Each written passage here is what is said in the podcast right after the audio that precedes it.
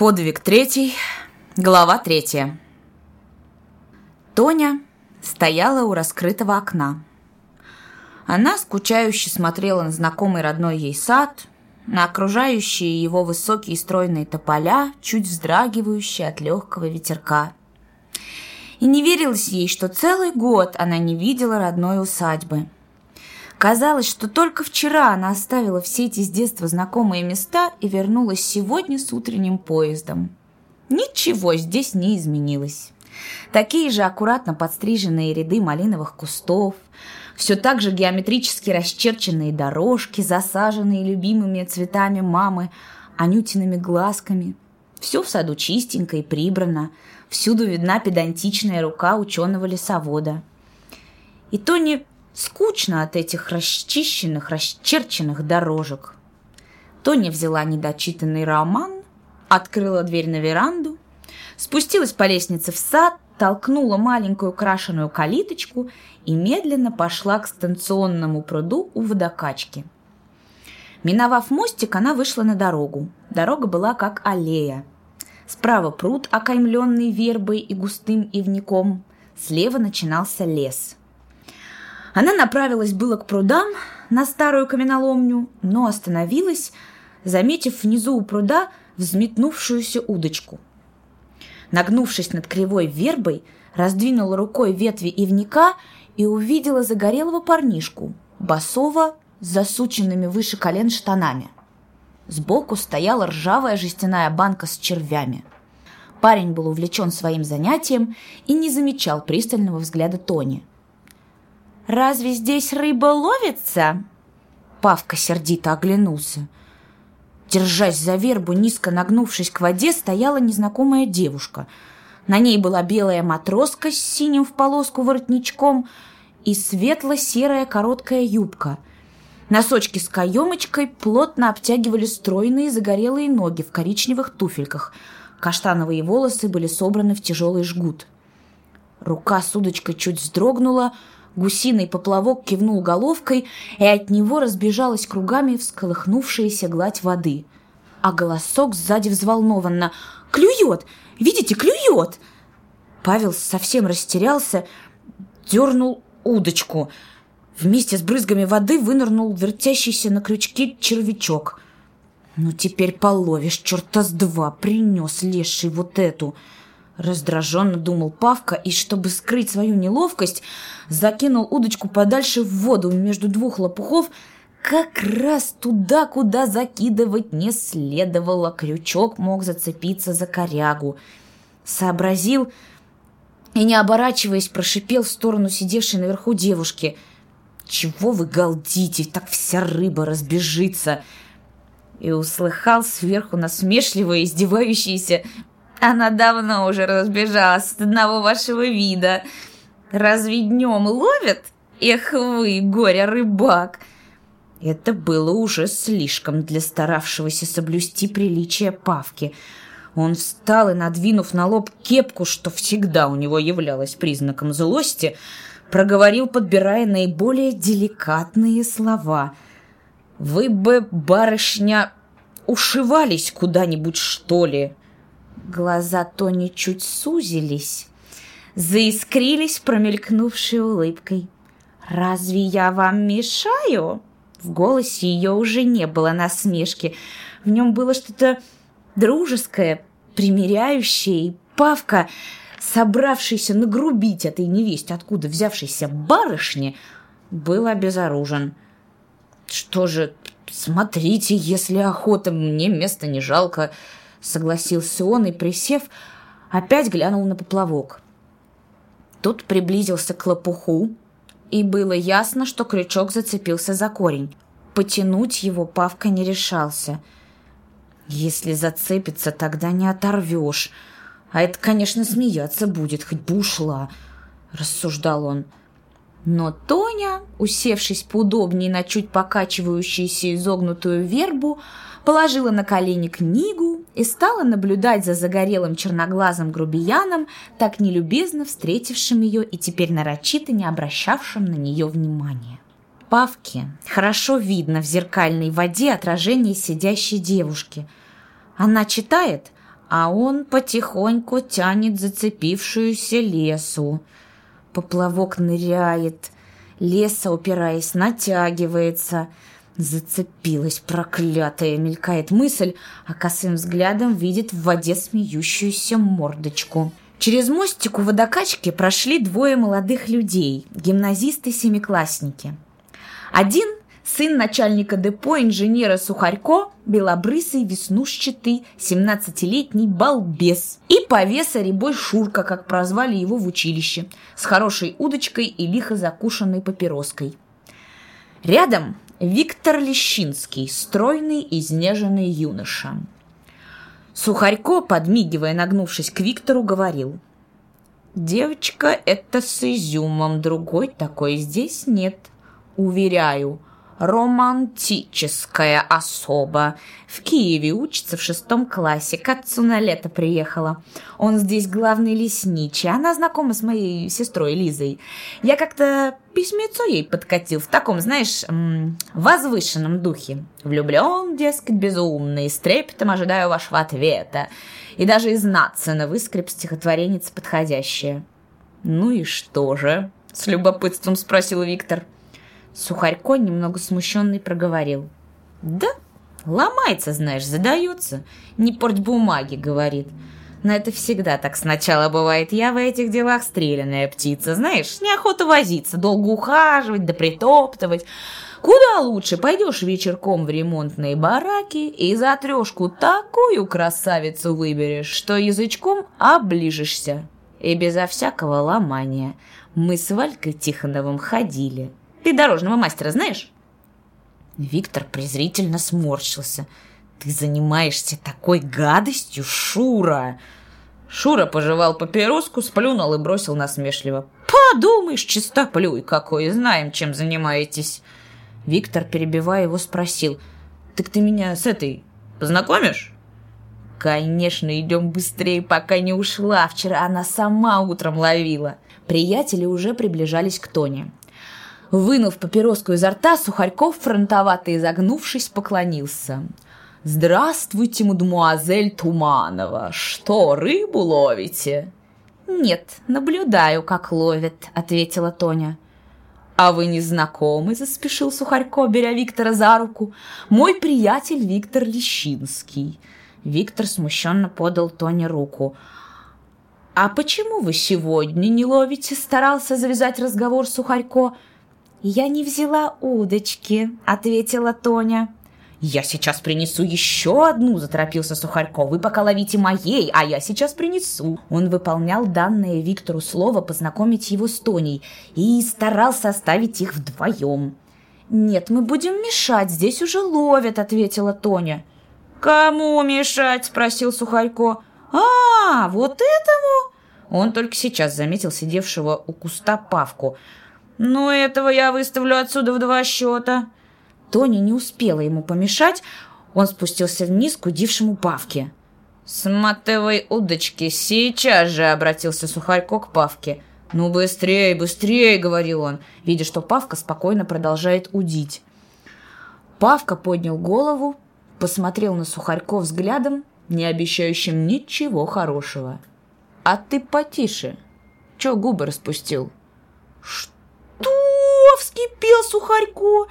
«Ты еще разговариваешь, рвань несчастная? Пошел вон отсюда!» И с силой ударил носком ботинка по банке с червями. Та перевернулась в воздухе и шлепнулась в воду. Брызги от разлетевшейся воды попали на лицо Тони. «Сухарько, как вам не стыдно!» — воскликнула она. Павка вскочил. Он знал, что Сухарько – сын начальника депо, в котором работал Артем, и если он сейчас ударит в эту рыхлую рыжую рожу, то гимназист пожалуется отцу, и дело обязательно дойдет до Артема. Это было единственной причиной, которая удерживала его от немедленной расправы. Сухарько, чувствуя, что Павел сейчас его ударит, бросился вперед и толкнул обеими руками в грудь стоявшего у воды Павку – тот взмахнул руками и загнулся, но удержался и не упал в воду. Сухарько был старше Павки на два года и имел репутацию первого драчуна и скандалиста. Павка, получив удар в грудь, совершенно вышел из себя. Ах так? Ну, получай! И коротким взмахом руки влепил Сухарько режущий удар в лицо. Затем, не давая ему опомниться, цепко схватил заформенную гимназическую куртку, рванул к себе и потащил в воду. Стоя по колени в воде, замочив свои блестящие ботинки и брюки, Сухарько изо всех сил старался вырваться из цепких рук Павки. Толкнув гимназиста в воду, Павка выскочил на берег. Взбешенный Сухарько ринулся за Павкой, готовый разорвать его на куски. Выскочив на берег и быстро обернувшись к налетевшему Сухарько, Павка вспомнил. Упор на левую ногу, правая напряжена и чуть согнута. Удар не только рукой, но и всем телом снизу вверх под подбородок. Раз! Лязгнули зубы. Взвизгнув от страшной боли в подбородке от прикушенного языка, Сухарько нелепо взмахнул руками и тяжело всем телом плюхнулся в воду. А на берегу безудержно хохотала Тоня. «Браво! Браво!» — кричала она, хлопая в ладоши. «Это замечательно!» Схватив удочку, Павка дернул ее и, оборвав зацепившуюся лесу, выскочил на дорогу. Уходя, слышал, как Виктор говорил Тоне. «Это самый отъявленный хулиган, Павка Корчагин». На станции становилось неспокойно. С линии приходили слухи, что железнодорожники начинают бастовать. На соседней большой станции деповские рабочие заварили кашу. Немцы арестовали двух машинистов по подозрению в провозе воззваний. Среди рабочих, связанных с деревней, начались большие возмущения, вызванные реквизициями и возвращением помещиков в свои фольварки. Плетки гетманских стражников полосовали мужицкие спины – в губернии развивалось партизанское движение. Уже насчитывалось до десятка партизанских отрядов, организованных большевиками. Жухрай в эти дни не знал покоя. Он за время своего пребывания в городке проделал большую работу. Познакомился со многими рабочими железнодорожниками. Бывал на вечеринках, где собиралась молодежь, и создал крепкую группу из деповских слесарей и лесопильщиков. Пробовал прощупать и Артема, на его вопрос, как Артем смотрит насчет большевистского дела и партии, здоровенный слесарь ответил ему. «Знаешь, Федор, я насчет этих партий слабо разбираюсь, но помочь, ежели надо будет, всегда готов. Можешь на меня рассчитывать». Федор и этим остался доволен. Знал, что Артем свой парень, и если что сказал, то и сделает. А до партии, видать, не дошел человек еще. «Ничего, времечко теперь такое. Скоро грамоту пройдет», — думал матрос. Перешел Федор на работу с электростанцией в депо. Удобнее было работать. На электростанции он был оторван от железной дороги. Движение на дороге было громадное. Немцы увозили в Германию тысячами вагонов все, что награбили на Украине. Рожь, пшеницу, скот — Неожиданно взяла на станции гетманская стража телеграфиста Пономаренко. Били его в комендантской жестоко, и, видно, рассказал он про агитацию Романа Сидоренко, деповского товарища Артема. За Романом пришли во время работы два немца и гетманец, помощник станционного коменданта. Подойдя к верстаку, где работал Роман, гетманец, не говоря ни слова, ударил его нагайкой по лицу. «Идем, сволочь, за нами!» Там поговорим кое о чем», — сказал он. И, жутко осклабившись, рванул слесаря за рукав. «Там у нас поагитируешь!» Артем, работавший на соседних тисках, бросил напильник и, надвинувшись всей громадой на гетманца, сдерживая накатывающую злобу, прохрипел. «Как смеешь бить, гад!» Гетманец попятился, отстегивая кобуру револьвера, Низенький, коротконогий немец скинул с плеча тяжелую винтовку с широким штыком и лязнул затвором. «Хальт!» — пролаял он, готовый выстрелить при первом движении. Верзила слесарь беспомощно стоял перед этим плюгавеньким солдатом, бессильный что-либо сделать. Забрали обоих. Артема через час выпустили, а Романа заперли в багажном подвале. Через 10 минут в депо никто не работал. Деповские собрались в станционном саду. К ним присоединились другие рабочие, стрелочники и работающие на материальном складе. Все были страшно возбуждены. Кто-то написал воззвание с требованием выпустить Романа и Пономаренко. Возмущение еще более усилилось, когда примчавшийся к саду с кучей стражников гетманец, размахивая револьвером, закричал «Если не пойдете, сейчас же на месте всех переарестуем, а кое-кого и к стенке поставим!» Но крики озлобленных рабочих заставили его ретироваться на станцию. Из города уже летели по шоссе грузовики, полные немецких солдат, вызванных комендантом станции. Рабочие стали разбегаться по домам. С работы ушли все, даже дежурный по станции. Сказывалась Жухраева работа.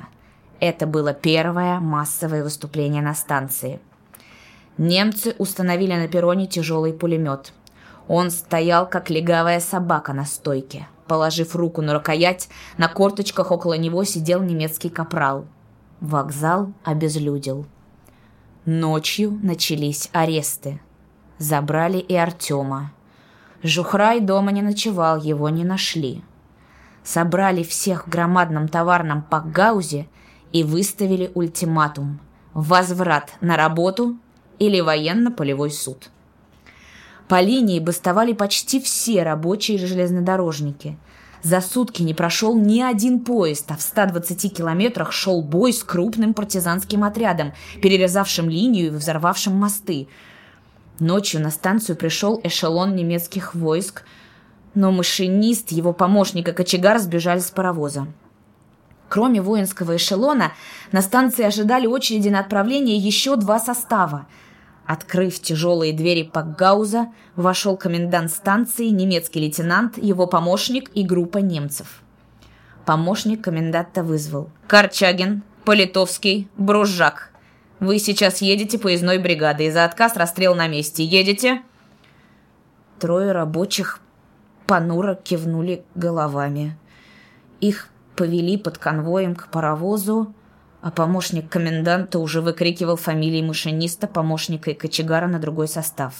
Паровоз сердито отфыркивался брызгами светящихся искр, глубоко дышал и, продавливая темноту, мчал по рельсам вглубь ночи. Артем, набрав в топку угля, захлопнул ногой железную дверцу, потянул из стоявшего на ящике курносого чайника глоток воды и обратился к старику-машинисту Политовскому. «Везем, говоришь, папаша?» Тот сердито мигнул из-под нависших бровей. «Да повезешь, ежели тебя штыком в спину!» «Бросить все и текать с паровоза!» — предложил Бружак, искоса поглядывая на сидевшего на тендере немецкого солдата. «Я тоже так думаю», — буркнул Артем. «Да вот этот тип за спиной торчит». «Да...» — неопределенно протянул Бружак, высовываясь в окно. Подвинувшись поближе к Артему, Политовский тихо прошептал. «Нельзя нам вести, понимаешь? Там бой идет, повстанцы пути повзрывали. Мы этих собак привезем, так они порешат в два счета. Ты знаешь, сынок, я при царе не возил при забастовках, и теперь не повезу. До смерти позор будет, если для своих расправу привезем. Ведь бригада-то паровозная разбежалась. Жизнью рисковали, а все же разбежались хлопцы. Нам поезд доставлять никак невозможно. Как ты думаешь? Я согласен, папаша, но что ты сделаешь вот с этим? И он взглядом показал на солдата. Машинист сморщился, Вытер паклей вспотевший лоб и посмотрел воспаленными глазами на манометр, как бы надеясь найти там ответ на мучительный вопрос. Потом злобно с накипью отчаяния выругался. Артем потянул из чайника воды. Оба думали об одном и том же, но никто не решался первым высказаться. Артему вспомнилась Жухраева как ты, братишка, насчет большевистской партии и коммунистической идеи рассматриваешь? И его Артема ответ. Помочь всегда готов. Можешь на меня положиться. Хороша помощь. Везем карателей. Политовский, нагнувшись над ящиком с инструментом, бок о бок с Артемом, с трудом выговорил. А этого надо порешить, понимаешь? Артем вздрогнул. Политовский, скрипнув зубами, добавил. Иначе выхода нет. Стукнем, и регулятор в печку, рычаги в печку, паровоз на снижающий ход из паровоза долой. И будто скидывая тяжелый мешок с плеч, Артем сказал «Ладно». Артем, нагнувшись к Бружжаку, рассказал помощнику о принятом решении. Бружжак не скоро ответил. Каждый из них шел на очень большой риск. У всех оставались дома семьи. Особенно многосемейным был Политовский. У него дома оставалось девять душ. Но каждый сознавал, что вести нельзя. «Что ж, я согласен», — сказал Бружак. «Но кто же его...» Он не договорил понятую для Артема фразу.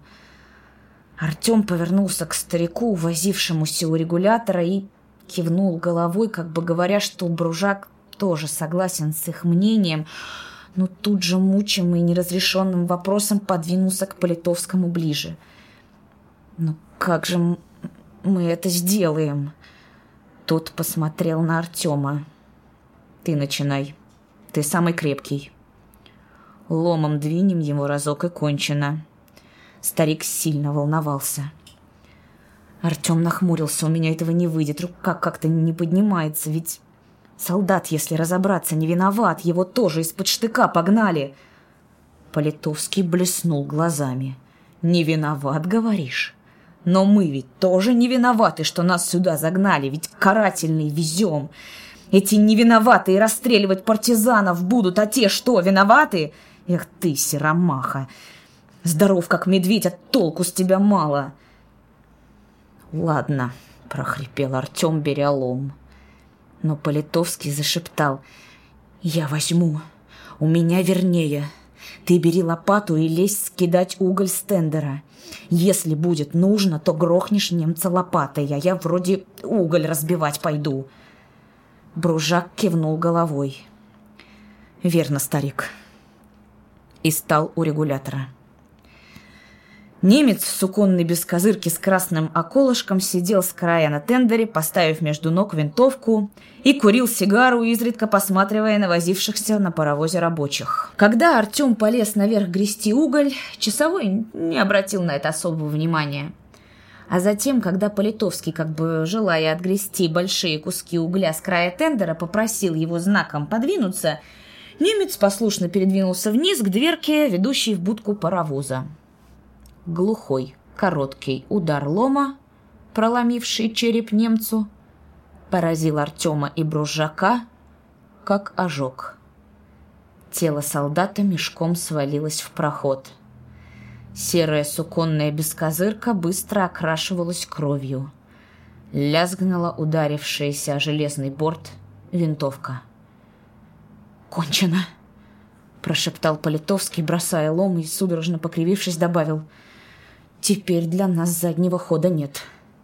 Голос сорвался, но тотчас же, преодолевая давившее всех молчание, перешел в крик. «Вывинчивай регулятор, живее!» — крикнул он. Через десяток минут все было сделано.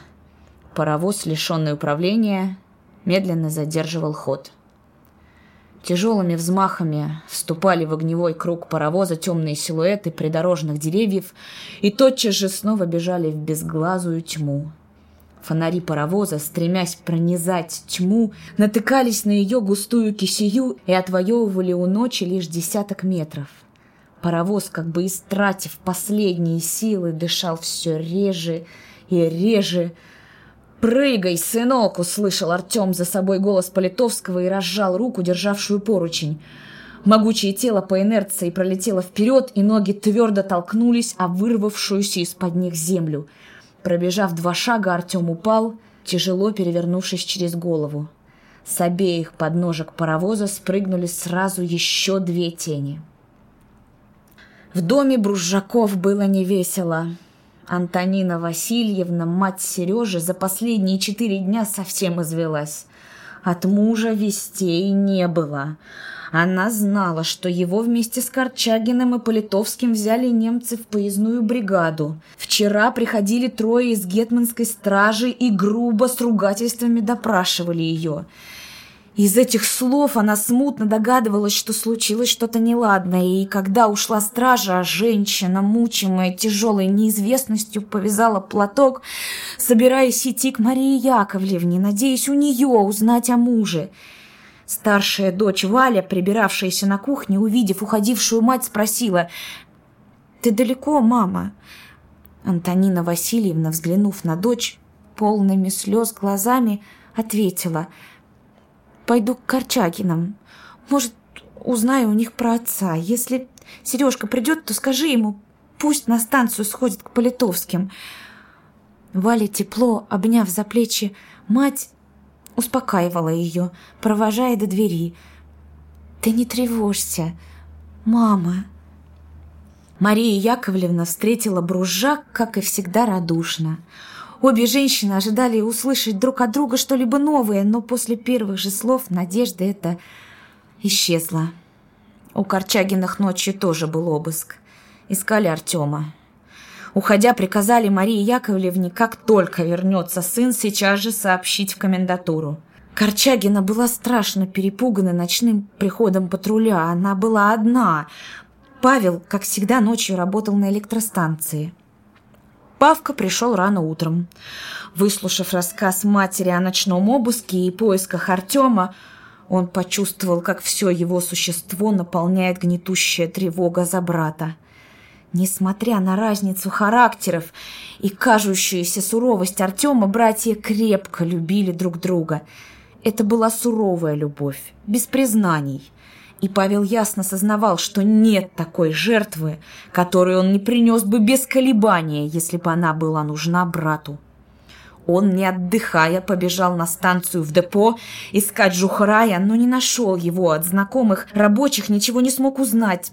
Ни о ком из уехавших. Не знала ничего и семья машиниста Политовского. Павка встретил во дворе Бориса, самого младшего сына Политовского – от него он узнал, что ночью был обыск и у Политовских. Искали отца. Так ни с чем и вернулся Павка к матери. Устало завалился на кровать и сразу потонул в беспокойной, сонной зыбе. Валя оглянулась на стук в дверь. «Кто там?» — спросила она и откинула крючок. В открытой двери появилась рыжая, всклокоченная голова Марченко. Климка, видно, быстро бежал. Он запыхался и покраснел от бега. «Мама дома?» – спросил он Валю. «Нет, ушла. А куда ушла?» «Кажется, к Корчагинам». Валя задержала за рукав собравшегося было бежать Климку. Тот нерешительно посмотрел на девушку. «Да так, знаешь, дело у меня к ней есть». «Какое дело!» – затормошила парня Валя. «Ну говори же, скорее, медведь, ты рыжий, говори же, а то тянет за душу!» Повелительным тоном командовала девушка. Климка забыл все предостережения, категорический приказ Жухрая передать записку только Антонине Васильевне лично. Вытащил из кармана замусоленный клочок бумаги и подал его девушке. Не мог отказать он этой белокурой сестренке Сережке, потому что рыженький Климка не совсем сводил концы с концами и в своих отношениях к этой славной девчурке. Правда, скромный поваренок ни за что не признался бы, даже самому себе, что ему нравится сестренка Сережи. Он отдал ей бумажку, которую та бегло прочла. «Дорогая Тоня, все хорошо, не беспокойся, живы и невредимы, скоро узнаешь больше. Передай остальным, что все благополучно, чтобы не тревожились. Записку уничтожь, Захар». Прочитав записку, Валя бросилась к Климке. «Рыжий медведь, миленький мой, где ты достал это? Скажи, где достал косолапый медвежонок?» И она изо всех сил тормошила растерявшегося Климку, и он не опомнился, как сделал вторую оплошность.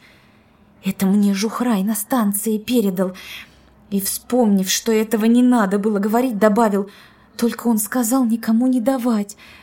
«Ну хорошо, хорошо!» – засмеялась Валя. «Я никому не скажу. Ну беги, рыженький, к Павке, там и мать застанешь!» Она легонько подталкивала поваренка в спину. Через секунду рыжая голова Климки мелькнула за калиткой. Никто из троих домой не возвращался. Вечером Жухрай пришел к Корчагиным и рассказал Марии Яковлевне обо всем происшедшем на паровозе. Успокоил как мог испуганную женщину, сообщив, что все трое устроились далеко, в глухом селе у дядьки Бружака, что они там в безопасности, но возвращаться им сейчас, конечно, нельзя, но что немцам туго, можно ожидать в скором будущем изменения. Все произошедшее еще более сдружило семьи уехавших. С большой радостью читались редкие записки, присылаемые семьям, но в домах стало пустыннее и тише. Зайдя как-то раз, как бы невзначай, к старухе Политовской, Жухрай передал ей деньги. «Вот, мамаша, вам поддержка от мужа. Только глядите ни слова никому». Старуха благодарно пожала ему руку. «Вот спасибо, а то совсем беда. Есть ребятам нечего». Деньги эти были из тех, что оставил Булгаков. Ну-ну, посмотрим, что дальше будет. Забастовка хотя и сорвалась, под страхом расстрела рабочие хотя и работают, но огонь загорелся, и его уже не потушишь. А те трое молодцы. Это пролетария. С восхищением думал матрос, шагая от политовских к депо. Старенькой кузнице, повернувшейся своей закопченной стеной к дороге, на отшибе сидела Воробьева балка. У огневой глотки печи, слегка жмурясь от яркого света, Политовский длинными щипцами ворочил уже накалившийся до красна кусок железа. Артем нажимал на подвешенный к перекладине рычаг, раздувавший кожаные мехи. Машинист, добродушно усмехаясь себе в бороду, говорил — Мастеровому на селе сейчас не пропасть, работа найдется, хоть завались. Вот подработаю недельку-другую и, пожалуй, сальца и мучиться своим послать сможем. У мужичка сынок кузнец всегда в почете. Откормимся здесь, как буржуи. А Захар-то особь статья. Он больше по крестьянству придерживается, закопался в землю с дядькой своим. Что же, оно, пожалуй, понятно. У нас с тобой, Артем, Никола не двора, горб да рука, как говорится, вековая пролетария. А Захар пополам разделится. Одна нога на паровозе, другая в деревне.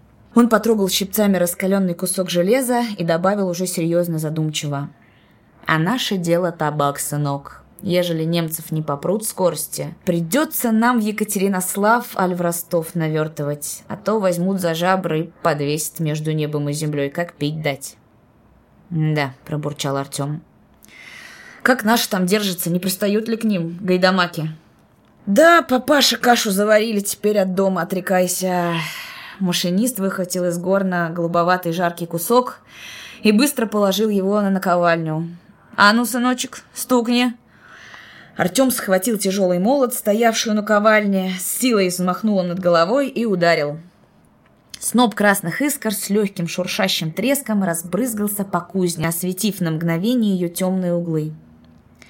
Политовский поворачивал раскаленный кусок под мощные удары, и железо послушно плющилось, как размягший воск. В раскрытые ворота кузни дышала теплым ветром темная ночь. Озеро внизу темное, громадное, сосны, охватившие его со всех сторон, кивают могучими головами как живые», — думает Тоня. Она лежит на покрытой траве выемки на гранитном берегу. Высоко наверху за выемкой бор, а внизу сейчас же у подножия отвеса озеро. Тень от обступивших скал делает края озера еще более темными. Это любимый уголок Тони.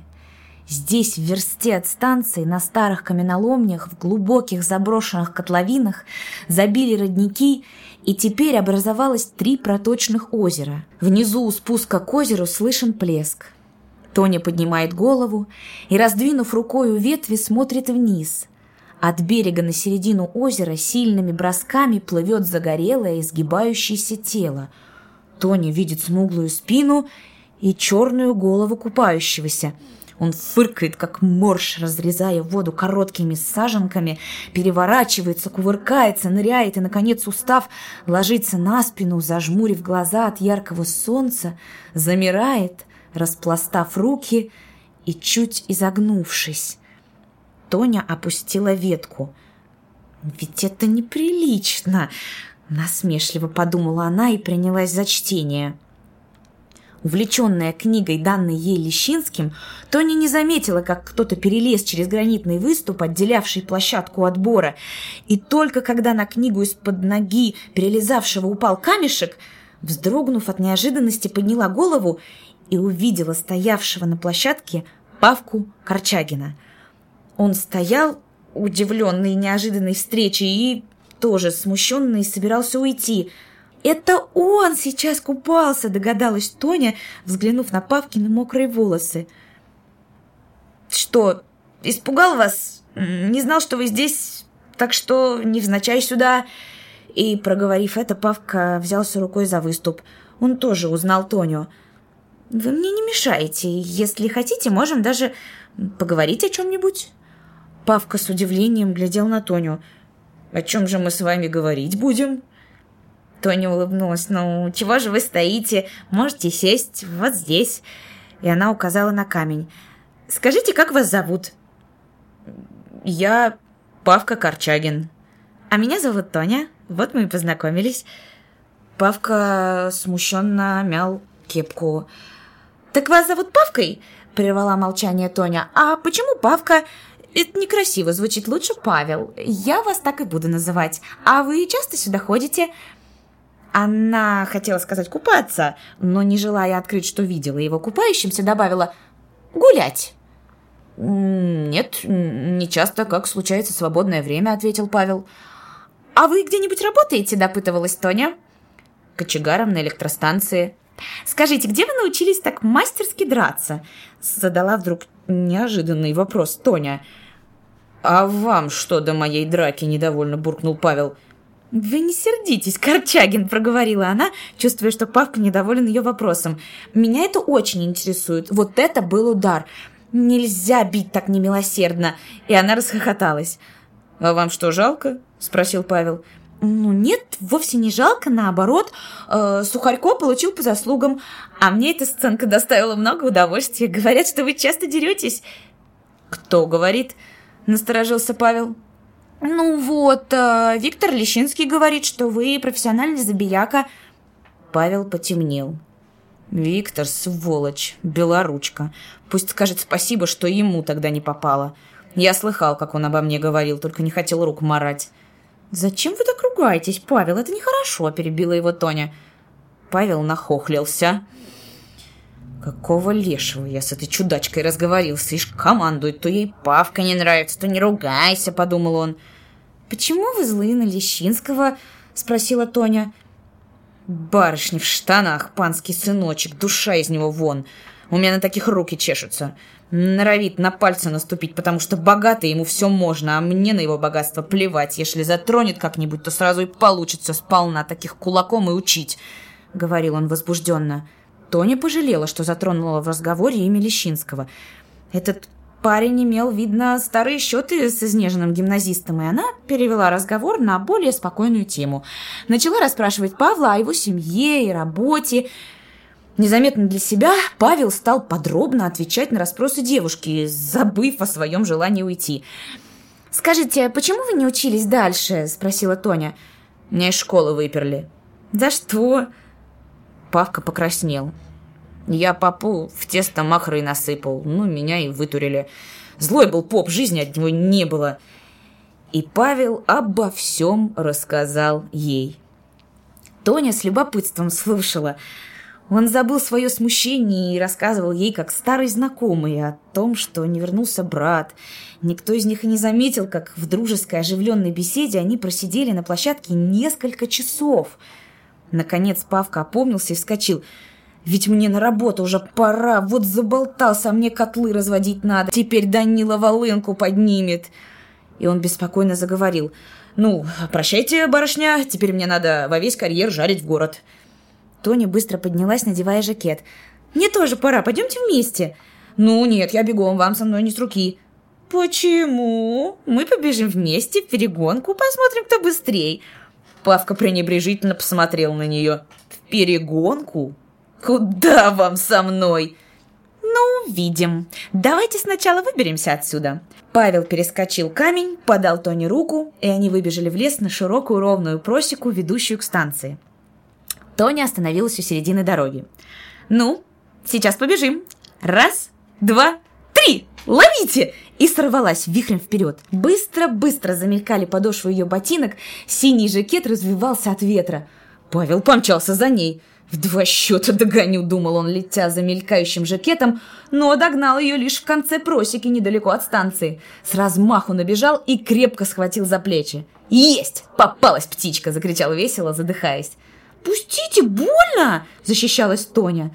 Стояли оба запыхавшиеся, с колотившимися сердцами и выбившиеся из сил от сумасшедшего бега Тоня чуть-чуть как бы случайно прижалась к Павлу и от этого стала близкой.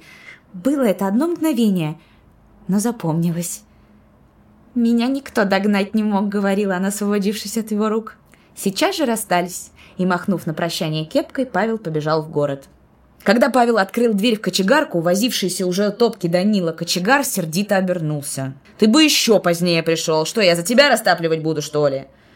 Но Павка весело хлопнул кочегара по плечу и примирительно сказал. «В один момент старик топка будет в ходу» и завозился у сложенных штабеля дров. К полуночи, когда Данила, лежа на дровах, разразился лошадиным храпом, Павел, облазив с масленкой весь двигатель, вытер паклей руки и, вытащив из ящика 62-й выпуск Джузеппе Гарибальди, углубился в чтение захватывающего романа о бесконечных приключениях легендарного вождя неаполитанских краснорубашечников Гарибальди. Посмотрела она на герцога своими прекрасными синими глазами.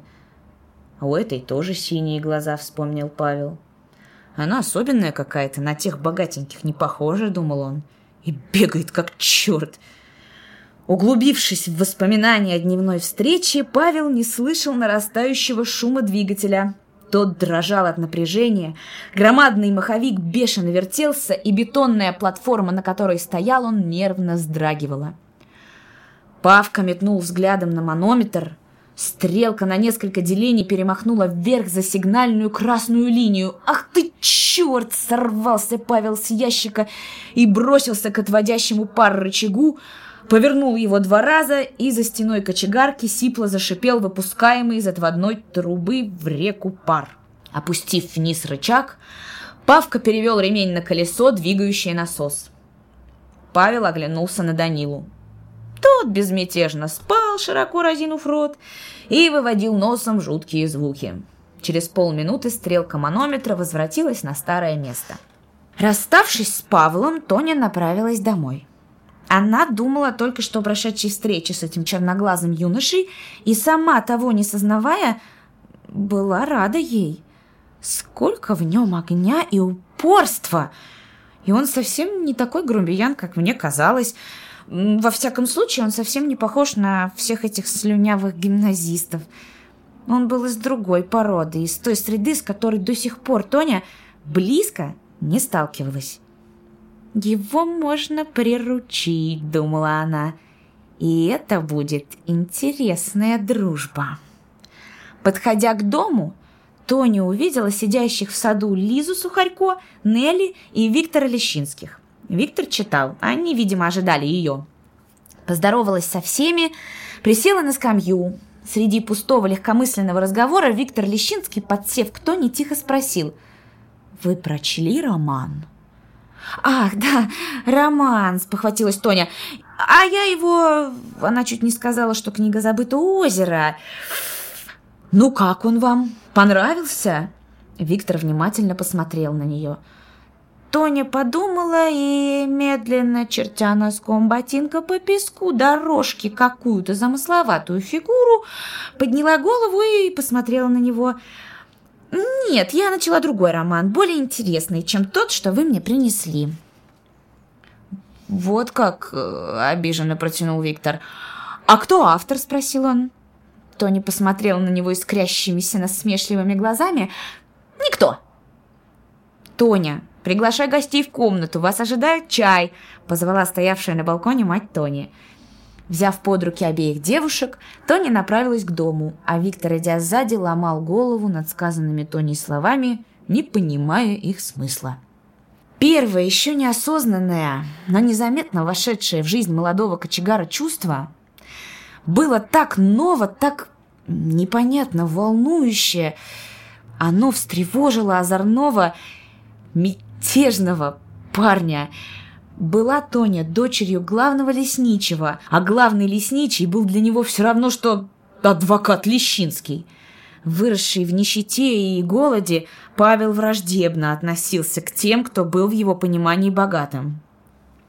К своему чувству подходил Павел с осторожностью и опаской. Он не считал Тоню, как дочь каменотеса Галину, своей, простой, понятный и недоверчиво относился к Тони, готовый дать резкий отпор всякой насмешке и пренебрежению к нему, кочегару, со стороны этой красивой и образованной девушки.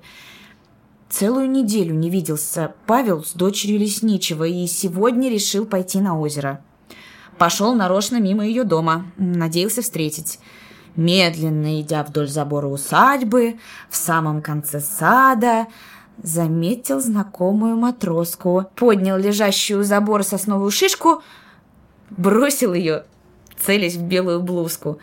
Тоня быстро обернулась. Заметив Павла, подбежала к забору, весело улыбнулась, подавая ему руку. «Наконец-то вы пришли!» Обрадованно сказала она. «Где вы пропадали все это время? Я была у озера, книгу там забыла. Думала, вы придете. Идите сюда, к нам в сад». Павка отрицательно махнул головой. «Не пойду». «Почему?» Брови ее удивленно поднялись. «Да отец-то ваш, пожалуй, ругаться станет. Вам же и попадет за меня. Зачем, скажет, такого обормота привела?» «Вы чепуху говорите, Павел!» – рассердилась Тоня. «Идите сейчас же сюда! Мой отец никогда ничего не скажет, вот вы сами увидите. Идемте!» Она побежала, открыла калитку, и Павел не совсем уверенно пошел за ней. «Вы любите читать книги?» – спросила она, когда они сели за круглый, вкопанный в землю стол. «Очень люблю!» – оживился Павел. «Какая из прочитанных книг вам больше всего нравится?» Павел, подумав, ответил «Джузеппе Гарибальди». «Джузеппе Гарибальди», — поправила Тоня. «Вам очень нравится эта книга?» «Да, я его 68 выпусков прочел. Каждую получку покупаю по пять штук». «Вот человек был Гарибальди!» — с восхищением произнес Павел. «Вот герой, вот это я понимаю! Сколько ему приходилось биться с врагами, а всегда его верх был. По всем странам плавал. Эх, если бы он теперь был, я к нему пристал бы. Он себе мастеровых набирал в компанию и, и все за бедных бился. «Хотите, я вам покажу нашу библиотеку?» — сказала Тоня и взяла его за руку. «Ну нет, в дом не пойду», — наотрез отказался Павел. «Отчего вы упрямитесь или боитесь?» Павел посмотрел на свои босые ноги, не блиставшие чистотой, и поскреб затылок. «А меня мамаша или отец не попрут оттуда?» «Бросьте, наконец, эти разговоры, или я окончательно рассержусь», — вспылила Тоня. Что ж, Лещинский к себе в дом не пускает, а в кухне беседуют с нашим братом. Я к ним ходил по одному делу, так Нелли даже в комнату не пустила. Наверное, чтобы я им ковры не попортил, черт ее знает, улыбнулся Павка. «Идем, идем». Она взяла его за плечи и дружески втолкнула на балкон. Проведя его через столовую, в комнату с громадным дубовым шкафом, Тоня открыла дверцы. Павел увидел несколько сотен книг, стоявших ровными рядами, и поразился невиданному богатству. «Мы сейчас найдем для вас интересную книгу, и вы обещаете, будете приходить и брать их у нас постоянно, хорошо?» Павка радостно кивнул головой. «Я книжки люблю!» Провели они несколько часов. Очень хорошо и весело. Она познакомила его со своей матерью. Это оказалось не так уж страшно, и мать Тони Павлу понравилась. Тони привела Павла в свою комнату, показывала ему свои книги, учебники. У туалетного столика стояло небольшое зеркало. Подведя к нему Павла, Тоня, смеясь, сказала, «Почему у вас такие дикие волосы? Вы их никогда не стрижете и не причесываете?» «Я их начистую снимаю, когда отрастают. Что больше с ними делать?» Неловко оправдывался Павка. Тоня, смеясь, взяла с туалета гребешок и быстрыми движениями причесала его взлохмаченные кудри. «Вот сейчас совсем другое», — говорила она, оглядывая Павла. «А волосы надо красиво подстричь, а то вы как бирюк ходите». Тони посмотрела критическим взглядом на его выленившую рыжую рубашку и потрепанные штаны, но ничего не сказала. Павел этот взгляд заметил, и ему стало обидно за свой наряд. Расставаясь с ним, Тони приглашала его приходить в дом и взяла с него слово прийти через два дня вместе удить рыбу. В сад Павел выбрался одним махом через окно. Проходить опять через комнаты и встречаться с матерью ему не хотелось. С отсутствием Артема в семье Корчагина стало туго. Заработка Павла не хватало. Мария Яковлевна решила поговорить с сыном, не следует ли ей опять приниматься за работу. Кстати, Лещинским нужна была кухарка. Но Павел запротестовал. «Нет, мама, я найду себе еще добавочную работу. На лесопилке нужны раскладчики досок. Полдня буду там работать, и этого нам хватит с тобой, а ты уже не ходи на работу, а то Артем сердиться будет на меня, скажет, не мог обойтись без того, чтобы мать на работу не послать. Мать доказывала необходимость ее работы, но Павел заупрямился, и она согласилась. На другой день Павел уже работал на лесопилке, раскладывал для просушки свеженапиленные доски – Встретил там знакомых ребят. Мишку Левчукова, с которым учился в школе, и Кулешова Ваню. Взялись они с Мишей вдвоем сдельно работать. Заработок получался довольно хороший. День проводил Павел на лесопилке, а вечером бежал на электростанцию. К концу десятого дня принес Павел матери заработанные деньги. Отдавая их, он смущенно потоптался и, наконец, попросил. «Знаешь, мам, купи мне сатиновую рубашку синюю. Помнишь, как у меня в прошлом году была? На это половина денег пойдет. А я еще заработаю, не бойся, а то у меня вот это уже старое, оправдывался он, как бы извиняясь за свою просьбу. Конечно, конечно, куплю, Павлуша, сегодня же, а завтра сошью. У тебя, верно, рубашки нет новой. Она ласково глядела на сына. Павел остановился у парикмахерской, и, нащупав в кармане рубль, вошел в дверь. Парикмахер, разбитной парень, заметив вошедшего, привычно кивнул на кресло. «Садитесь!» Усевшись в глубокое удобное кресло, Павел увидел в зеркале смущенную, растерянную физиономию. «Под машинку?» – спросил парикмахер. «Да, то есть нет. В общем, подстригите. Ну, как это у вас называется?» И сделал отчаянный жест рукой. «Понимаю», — улыбнулся парикмахер. Через четверть часа Павел вышел вспотевший, измученный, но аккуратно подстриженный и причесанный. Парикмахер долго и упорно трудился над непослушными вихрами, но вода и расческа победили, и волосы прекрасно лежали. На улице Павел вздохнул свободно и натянул поглубже кепку. Что мать скажет, когда увидит? Ловить рыбу, как обещал, Павел не пришел и Тоню это обидело. Не очень внимателен этот мальчишка-кочегар, с досадой думала она, но когда Павел не пришел и в следующие дни, ей стало скучно. Она уже собиралась идти гулять, когда мать, приоткрыв дверь в ее комнату, сказала «К тебе, Тонечка, гости. Можно?» В дверях стоял Павел.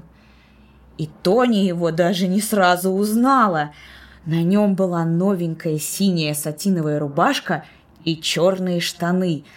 Начищенные сапоги блестели, и, что сразу заметила Тоня, он был подстрижен.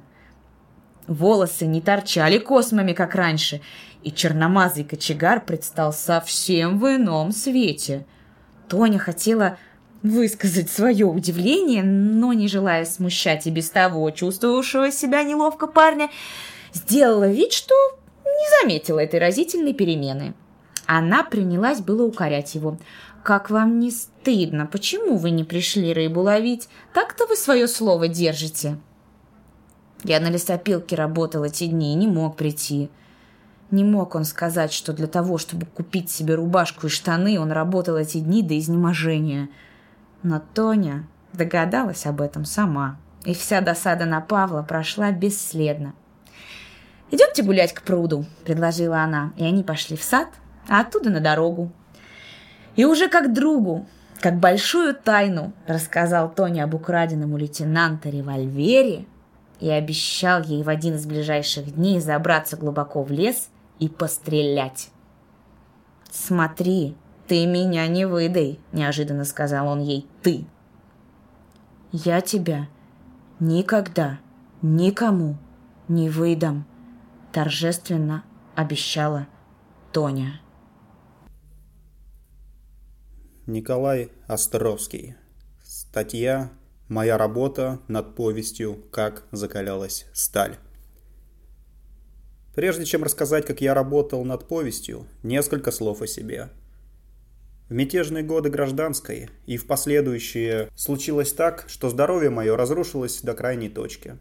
И последние годы постель стала моим постоянным местом жительства – я не хожу, лежу неподвижно, и два года назад потерял единственный зрячий левый глаз. На лицо все предпосылки для того, чтобы сказать, работать в таких условиях нельзя. Я лично думал, что слепота создаст мне непреодолимые препятствия в работе, так как не знал, можно ли будет записать чужими руками все те разнороднейшие и часто с трудом улавливаемые мысли, которые хочешь записать на бумаге. Каждый знает, что написать письмо другу, где своей рукой заносятся волнующие тебя переживания и мысли, можно легко и ярко.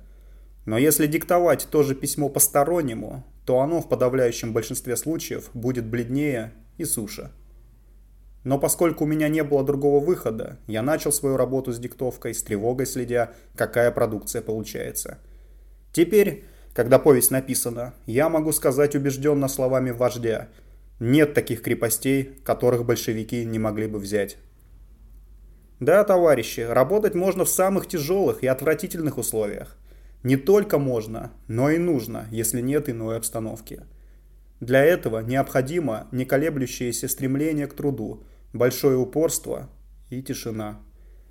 Тишина необходима, без нее действительно нельзя работать. Когда в комнате шесть человек, из них двое озорные ребята – и все эти люди на перебой говорят, тут писать невозможно.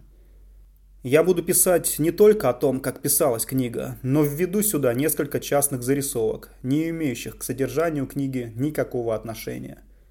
У меня давно было желание записать события свидетелем, а иногда и участником которых я был. Но занятый организационной работой в комсомоле не находил для этого времени, к тому же не решался браться за столь ответственную работу.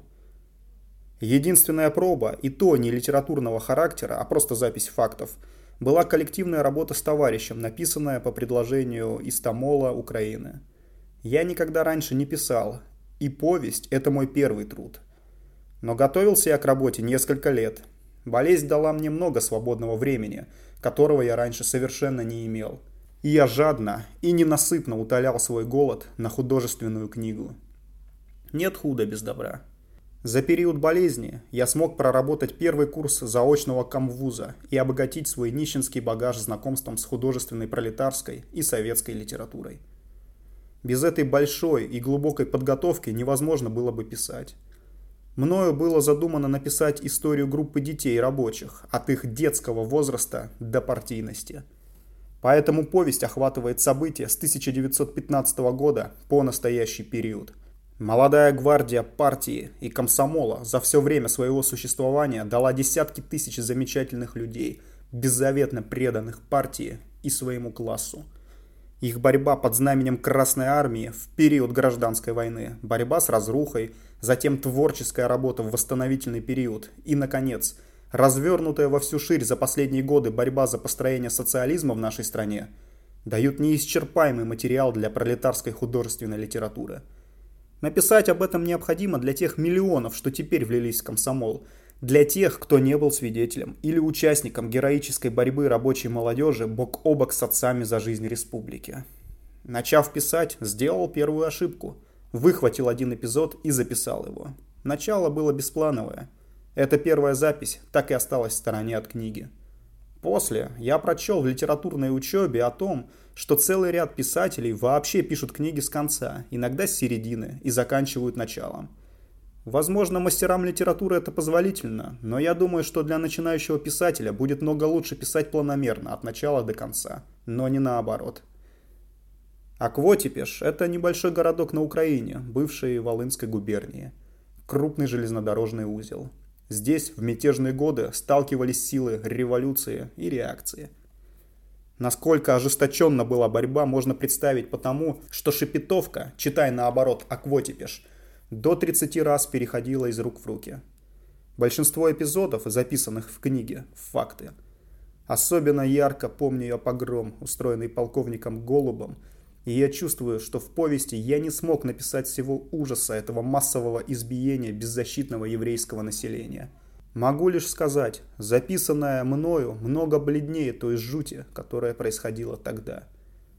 Убийство паровозной бригады немца часового и остановка поезда с карателями в пути записаны мною со слов живых участников этого эпизода. Все трое рабочих теперь большевики, ударники в том же депо. Когда я диктую, прежде чем рассказать о том или ином действующем лице, я мысленно в своем воображении представляю этого человека. Этому мне помогает хорошая память. Я цепко запоминаю людей и через десяток лет могу вспомнить их. И вот, рисуя в своем воображении все действие, которое я диктую, я все время не теряю картины, созданной воображением. Когда картина обрывается, то обрывается и запись. Я считаю, что начинающий писатель не может ярко записать человека и картину без этого мысленного воображения. Может это чудно, но мне особенно представляются картины, вызываемые в моем воображении, когда я слушаю мелодичную, тихую музыку, особенно скрипки. Гибель Сережи записана лично моей рукой, как раз когда я слушал по радио кавказские мелодии Ипполитова Иванова. Плохо то, что в журналах, помогающих молодому писателю, крупные писатели не пишут о черновой практической своей работе, хотя бы о монтаже книги, о построении главы и так далее, считая это ненужной мелочью, отдавая много места общим теоретическим разговорам. А начинающему писателю необходимо также знать технику работы, получить хотя бы такую простую помощь, как создать план работы. Сколько энергии тратится зря, пока начинающий товарищ найдет то, что давно уже известно литераторам. Все без исключения писатели говорят о важности записной книги. Это бесспорно верно. Сколько хороших настроений уплывает в воздух, не будучи сейчас же записаны в книжку.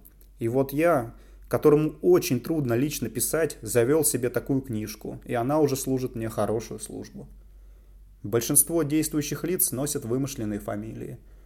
У Жухрая настоящее только имя, и был он не предгубчика, а начальником особого отдела. Не знаю, насколько удалось мне зарисовать эту фигуру литого из цельного чугуна балтийского матроса, революционера-чекиста. Наша партия имеет таких товарищей, которых никакая вьюга, никакой ветер не может сбить с крепких, слегка выгнутых наружу ног – с внешности грубые, наполненные силой, замечательные эти люди.